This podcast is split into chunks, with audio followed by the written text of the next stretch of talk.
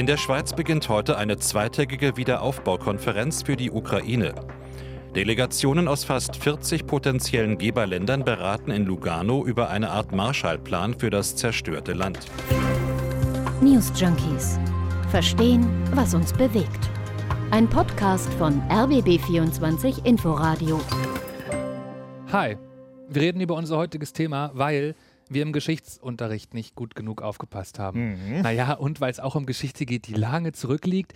Wir reden über den Marshallplan. Von dem hat man ja immer mal wieder gehört, auch in den vergangenen Jahren. Mhm. Ah, man hat vielleicht auch so eine ungefähre Ahnung, worum es dabei geht, aber eben und das teilst du. Wir haben es heute Morgen irgendwie beide im Gespräch gemerkt, aber eben auch nur so eine ungefähre ja, Ahnung. Also sehr ungefähr. Und mhm. warum dieses Wort aber aktuell wieder so oft auftaucht, ist, dass gerade in Lugano in der Schweiz diese Wiederaufbaukonferenz für die Ukraine stattfindet. Also jetzt schon soll ein, aufgepasst, Marshallplan für die Ukraine erarbeitet werden. Genau, und deshalb versuchen wir uns heute an zwei Dingen bei den News Junkies. Wissenslücken stopfen, die sind nämlich da, und analysieren. Also zum einen wollen wir klären, was genau war eigentlich nochmal dieser Marshallplan und was mhm. hat er gebracht? Und wir fragen uns, ob die Ukraine nun wirklich einen Marshallplan braucht. Vielleicht braucht sie ja einen Plan für den Wiederaufbau, aber jetzt nicht unbedingt diesen Marshallplan. Wir sind die News Junkies am 4. Juli 2022, Montag. Und heute sind wir Jörg Poppendick und Konrad Spremberg. Und wir beide, wir freuen uns sehr, wenn ihr uns schreibt per Mail. Ihr erreicht uns unter newsjunkies at rbb24inforadio.de. Konrad, findet das eigentlich nur ich schräg, dass quasi in der Ukraine ja noch gekämpft wird, mhm. aber in der Schweiz jetzt schon über den Wiederaufbau gesprochen wird. Und ich meine, das ist keine kleine Geschichte, die da jetzt quasi stattfindet. Da sind Delegationen aus fast 40 Ländern, mehrere ukrainische Minister sind mit am Start, Parlamentarier, auch Zelensky soll zugeschaltet werden auf mich wirkt das erstmal komisch, ehrlich gesagt. Ich fand das auch erst schräg und finde es immer besser, je länger ich drüber nachdenke, mhm. weil ich das Gefühl habe, es macht doch im besten Fall die Ukraine und die Weltgemeinschaft drumherum so früh es geht handlungsfähig nach einem Krieg. Wenn du mhm. erst dann anfängst, wenn da irgendwie mal die Waffen wirklich ruhen sollten, damit zu beraten, wie du vorgehen willst, dann geht ja so viel Zeit verloren. Das ist der eine Grund, warum ich es gut finde. Mhm. Und der andere ist die Geste, die da drin steckt. Also in der Ukraine leben so viele Menschen gerade im Kriegszustand und stecken vielleicht verständlicherweise davor, den, den Mut zu verlieren, mhm. immer wieder zwischendurch. Und wenn da sich jetzt so viele Leute, wie du gerade gesagt hast, treffen, mhm. um zu beraten, wie sie der Ukraine helfen wollen, ich glaube, das ist ein sehr wertvolles Zeichen fürs Durchhalten. Hat eine psychologische Komponente, reden wir übrigens ah. ähm, ah. später noch drüber. Okay. Es geht in Lugano jetzt erst einmal um eine Strategie, so lässt sich vermutlich auch erklären, dass sie da jetzt eben schon drüber reden, obwohl ja noch gekämpft wird. Denn es ist jetzt nicht so in der Schweiz, das habe ich heute auch gelernt, dass das jetzt so wie so eine Geberkonferenz ist, dass die einfach alle zusammenkommen und jeder sagt mal, ähm, wie viel er bereit ist zu zahlen, ja, also mit wie vielen Millionen er beim Wiederaufbau am Start ist. So zumindest habe ich den Schweizer Sonderbotschafter Simon Pidou verstanden. Wir sind keine Pledging-Konferenz, sondern wir möchten, dass Lugano diese Prinzipien und diesen Wiederaufbauprozess lanciert. Das wird unser Beitrag sein. Also ist das Ganze nicht, wie es immer so schon heißt, eine Geberkonferenz im klassischen Sinne. Mhm. Es soll eher um die Frage gehen, wie dieser Wiederaufbau angegangen werden soll.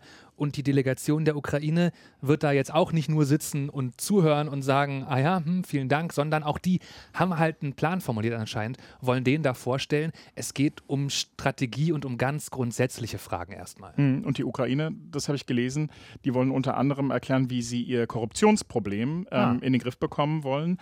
Auch das soll nämlich Teil dieser Gesamtstrategie für die Ukraine sein. Die wird, das merkt man jetzt äh, schon ganz schön vielschichtig sein. Und jetzt kommen wir mal zurück zu diesem Marshallplan. Diese Strategie soll sich eben an einem Marshallplan orientieren. Das ist unser Thema heute. Was genau war eigentlich der Marshallplan und ist es wirklich das, was die Ukraine jetzt braucht? Mhm. Also Konrad, Marshallplan der. Genau. Der Marshallplan wird so genannt wegen George Marshall, dem Außenminister der USA nach dem Zweiten Weltkrieg. Eigentlich hat er seine Idee damals European Recovery Program genannt, ERP. Das hat er knapp zwei Jahre nach Kriegsende vorgeschlagen und am Ende wurde es dann wirklich zum zentralen Wiederaufbauprogramm für das zerstörte Europa nach 1945. Wir müssen uns die Situation in Europa damals jetzt mal so ein bisschen vor Augen führen. Beim mhm. Graben im Archiv habe ich heute einen Radiobeitrag aus den 50ern gefunden. Das war also zehn Jahre nach dem Marshallplan. Und da hörte man den damaligen Generalsekretär der OEEC. Die äh, Vorläuferorganisation der OECD, mhm. das heißt auch damals schon zuständig für die wirtschaftliche Zusammenarbeit in Europa. Genau. Der Chef war damals René Sergent und der blickt zurück. Er skizziert die wirtschaftliche Lage hier auf dem Kontinent, bevor damals die Hilfe der USA kam. Die Wirtschaft der europäischen Länder stand Mitte 1947 vor einem Zusammenbruch. Die Kredite waren nahezu verbraucht. Die Vorräte an Lebensmitteln und Rohstoffen gingen zur Neige. Die Ernteaussichten waren wegen des harten Winters sehr schlecht und die Devisenreserven vieler Staaten beinahe vollkommen erschöpft. Also, kein Geld, viel zu wenig Rohstoffe, kaum funktionierende wirtschaftliche Zusammenarbeit in Europa und dann auch noch dieser schreckliche Winter, in dem laut Schätzungen mehrere hunderttausend Menschen bei Kälte und Hunger gestorben sind. Und dann kommt eben Außenminister Marshall mit einem Plan zum Wiederaufbau um die Ecke. Wie hat er sich das damals konkret vorgestellt? Also die Grundidee war, die USA nehmen Milliarden Dollar in die Hand, mhm. aber sie schicken das Geld größtenteils nicht direkt nach Europa, sondern sie bezuschussen damit Sachexporte. Das heißt, die USA kaufen bei ihren eigenen Betrieben zum Beispiel Weizen oder Kraftstoff und schicken diese Waren dann per Schiff nach Europa. Die europäischen Staaten bezahlen dafür auch quasi aber sie bezahlen nicht direkt an die USA. Sie legen stattdessen den Wert dieser Waren in einen Fonds, in ihre eigenen Landeswährung, das heißt zum Beispiel in D-Mark, und das Geld aus diesen Fonds, das geben sie dann, und da können die USA mitreden, vor allem für den Wiederaufbau aus. So soll es funktionieren. Mhm, geschickt. Ich fasse zusammen. Ja? Also die USA schicken dringend benötigte Waren nach Europa und mhm. anstatt für diese Waren an die USA zu zahlen, stecken die europäischen Länder ihr Geld in den eigenen Wiederaufbau. Und zum Teil auch in Schuldenabbau, aber ja, ganz genau. Hm, über wie viel reden wir eigentlich? Insgesamt, insgesamt über 12,4 Milliarden Dollar von den USA. Das entspräche nach heutigem Wert etwa 170 Milliarden Euro. Nicht nichts. Das ist eine Stange Geld. Mhm. Davon ging das meiste an Großbritannien und an Frankreich. Westdeutschland hat so ungefähr ein Zehntel bekommen von dem Geld. Und hier war noch die Besonderheit, Zuschüsse an die BRD gab es nur als Kredit. Das war bei keinem anderen Land so. Ähm, dieser Kredit musste dann später auch zum wenigstens zum Teil zurückgezahlt werden. Ihr ahnt es, da nehmen die USA nun also für den Wiederaufbau Europas riesige Summen in die Hand. Die machen das natürlich, respektive die haben das natürlich nicht ohne Bedingungen gemacht und eigene Ziele.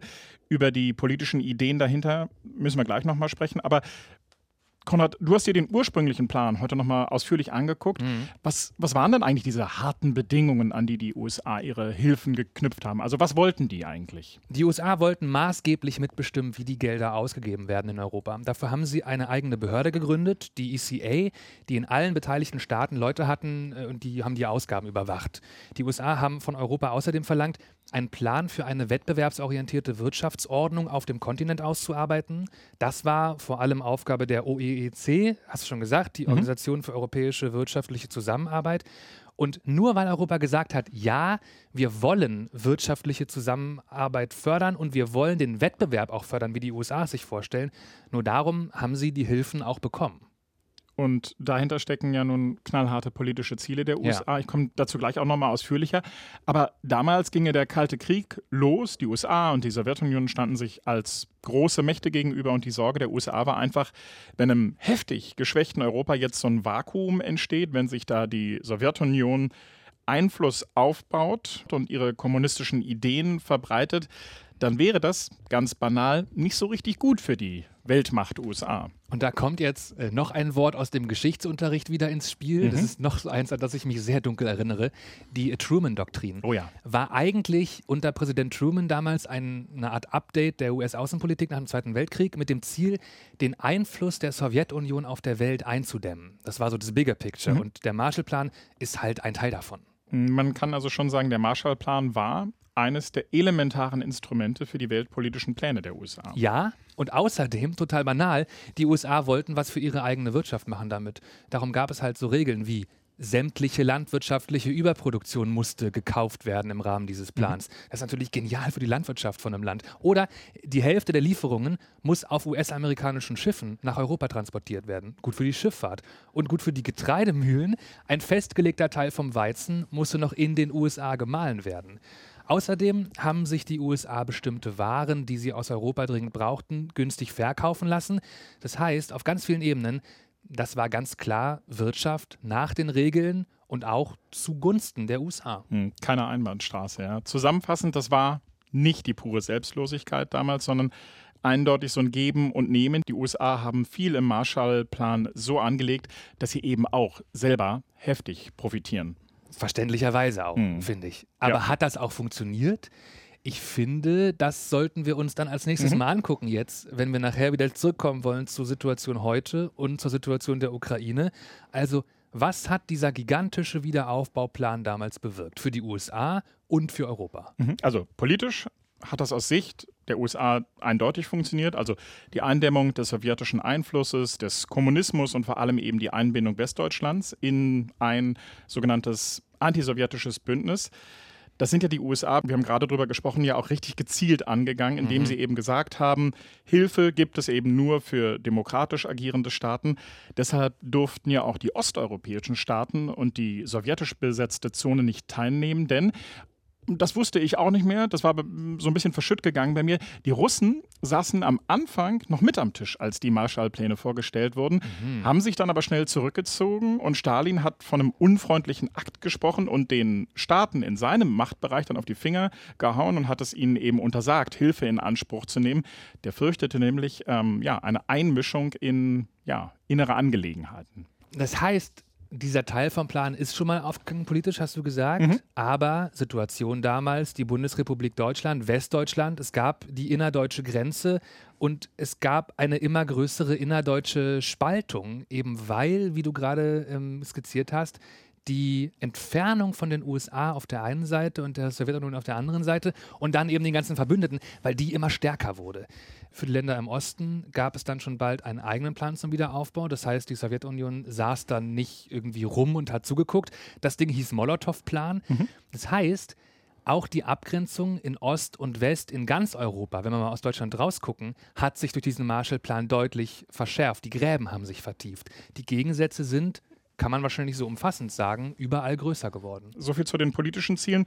Vordergründig ging es den Amerikanern ja um wirtschaftliche Ziele. Und das finde ich im Hinblick auf die Ukraine interessant. Die Impulse für die deutsche Wirtschaft sollen so doll gar nicht gewesen sein. Zumindest streiten die Wissenschaftler darüber.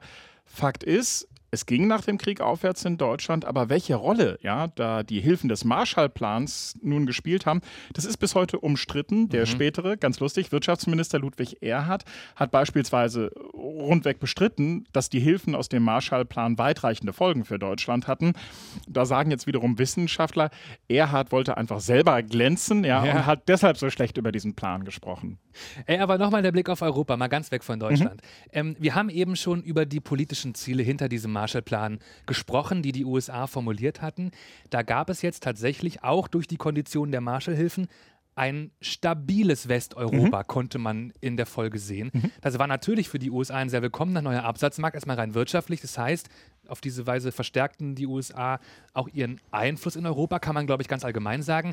Auch dieser Teil vom Plan ist also aufgegangen. Mhm. Da haben sie ein Ziel ganz eindeutig erreicht. Das ist übrigens was, was von Historikern und Wirtschaftswissenschaftlern übrigens besonders hervorgehoben wird. Also das heißt, die eigentliche Leistung des Mars Marshallplans ist, so sagen sie, dass ein europäischer Markt geschaffen wurde, und zwar einer, der integrierend gewirkt hat. Mhm. 1950 beispielsweise wurde in einem ersten Schritt die Europäische Zahlungsunion EZU gegründet, und zwar mit Marshallmitteln wurde die ausgestattet. Und diese EZU, die hatte damals die Aufgabe, einzelne Staaten, einzelnen Staaten zu helfen, sollten ihnen die Devisen ausgehen. Und was mir auch heute äh, wie Schuppen von den Augen fiel, warum heißt denn eigentlich die Kreditanstalt für Wiederaufbau, die KfW, heute immer noch so? Ja, es war auch die war ja auch im Rahmen der Corona-Hilfen so oft wichtig, mhm. diese äh, Bank, Aufbauhilfsbank sozusagen, die heute immer noch Aufbauhilfe lei leistet, zum Beispiel sehr günstige Kredite vergibt, die ist genau damals gegründet worden, mit genau dem Ziel, diese Marshallplanmittel zu verwalten. Hm. Spannend, oder? Und wir, wir verwenden das so häufig ja. auch im, im, im Alltag. Da begegnet uns dieser Begriff, also beispielsweise jetzt KW und unser Eins weiß gar nicht so genau, woher es eigentlich kommt. Ein anderer Aspekt in der Bilanz vom Marshallplan ist der psychologische. Das hast du vorhin mhm, schon kurz gesagt. Genau. Ich finde das ganz wichtig. In Deutschland gibt es so etwas wie einen Mythos Marshallplan, würden manche sagen, was vor allem damit zu tun hat, dass nach dem Ende des Zweiten Weltkriegs dieser Plan ja auch sowas war wie die Wiederanerkennung als ein zivilisiertes Volk. Man hat zwar, das finde ich auch in dem äh, Zusammenhang nochmal spannend, der BRD da besondere Regeln auferlegt, mhm. hat gesagt, ihr dürft euer Geld, das ihr von uns bekommt, gar nicht direkt selber verwalten erstmal, mhm. ganz anders als andere Länder und ihr müsst es zum Teil zurückbezahlen. Aber ich glaube, das war ein niedriger Preis dafür, dass das Selbstverständnis der Bundesrepublik sich dadurch verändert hat. Hm, die hatten damals natürlich auch ein großes Interesse an einem wiedererstarkten wirtschaftlichen Deutschland im mhm. Hinblick auf die politische Stabilität. Ich finde ja diesen psychologischen Aspekt auch total interessant. Also zu sehen, welche Rolle der Kopf da spielt und die Wahrnehmung. Die Amerikaner sind ja damals durch Deutschland und durch Europa gezogen und haben für ihren Plan geworben und damit in Deutschland auch so eine ja, kleine Euphorie ausgelöst, obwohl noch kein, kein, kein Geld geflossen war. Da herrschte im Grunde das Gefühl vor, aus dem ehemaligen Feind, die USA, ist so ein Verbündeter geworden, der uns nun als Land Vertrauen schenkt.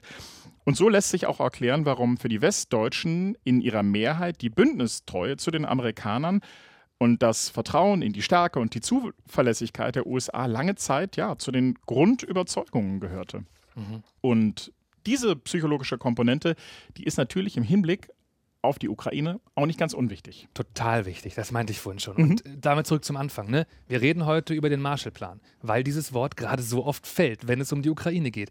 Und die Wiederaufbaupläne für dieses Land. Bundeskanzler Olaf Scholz will einen Marshallplan für die Ukraine, so hat er das ganz direkt formuliert. Und ich frage mich, wie sinnvoll ist eigentlich dieser Vergleich? Ist das nur eine vage Metapher, ein schön klingendes Wort oder könnte es wirklich sinnvoll sein, sich ein Vorbild am historischen Marshallplan zu nehmen?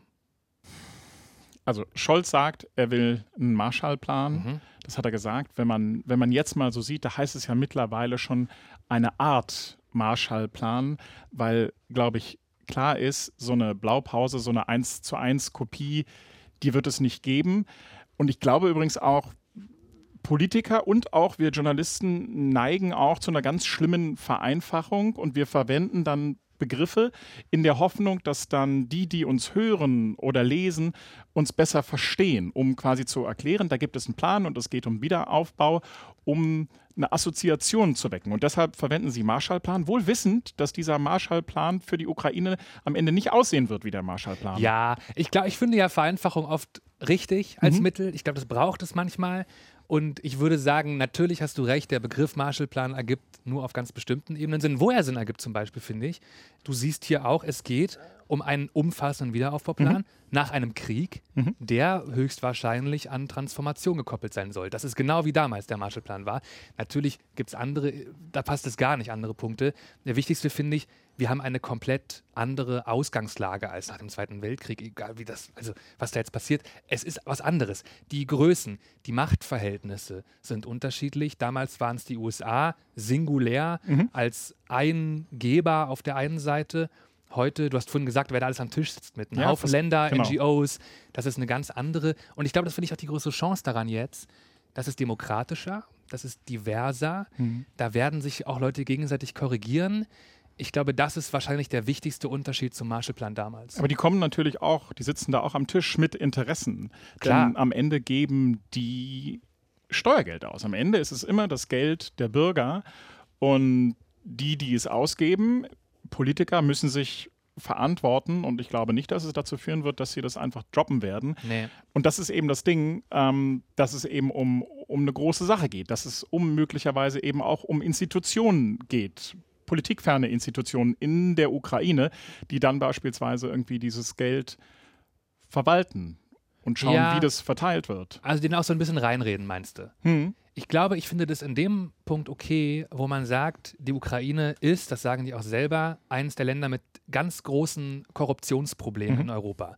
Und wenn da jetzt Hilfsgelder landen und die würden nicht für das ausgegeben, wofür sie da sind, sondern in den Taschen von reichen Leuten landen, das wäre eine Katastrophe. Deswegen muss es Institutionen geben, die mhm. das politisch unabhängig überprüfen.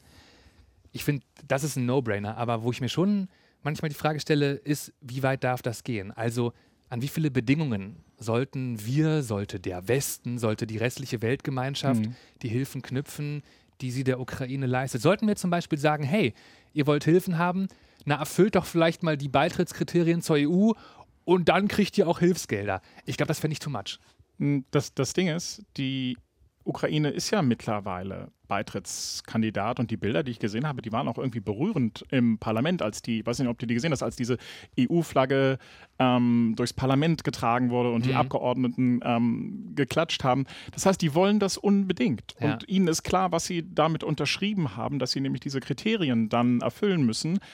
Und das bedeutet eben auch, sie müssen sich verändern. Also das, das hat beispielsweise der Minister für digitale Transformation auch gesagt. Sie müssen ran an das Thema ähm, Korruptionsbekämpfung. Und was ich total spannend finde, nun ist das gerade ein Land im Krieg und ganz viele Gesetzmäßigkeiten, auch im Hinblick beispielsweise, was die Medien anbelangt, sind außer Kraft gesetzt. Mhm. Die berichten, was die Regierung möchte, dass berichtet wird. Das muss ja alles wieder zurückgedreht werden. Und das sind, nehme ich mal an, hoffe ich, auch Dinge, die da jetzt in, in Lugano diskutiert werden, wo es eben nicht nur um Korruption geht, nicht nur um Institutionen, sondern eben auch, ja, beispielsweise als ein kleines Beispiel, ähm, die, die Funktion von Medien, die Rolle von Medien in so einem Land.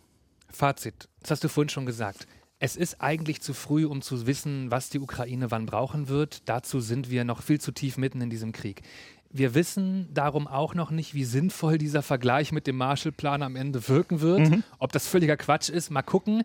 Das Wort zu benutzen, das hat sicher Kommunikationshintergründe. Da finde ich, hast du voll den wichtigen Punkt gemacht so sorglos wie mit dem Begriff gerade geworfen wird vom Kanzler und vielen anderen, finde ich aber sehr gut, dass wir das heute gemacht haben. Äh, den echten Marshallplan, wie er damals im Geschichtsunterricht, naja, ein bisschen versackt ist, nochmal richtig zu verstehen. Also ich werde den Begriff künftig nicht mehr so leichtfertig verwenden. Das sei an dieser Stelle versprochen. Wenn ihr uns ein Feedback schreiben wollt, wir hatten es am Anfang schon mal, dann könnt ihr das gerne tun. Und zwar an newsjunkies at rbb24inforadio.de. Wir freuen uns auf euch und morgen. Wir sind Jörg Poppendick und Konrad Spremberg. Bis morgen. Tschüss. News Junkies. Verstehen, was uns bewegt. Ein Podcast von RBB24 Inforadio. Wir lieben das Warum.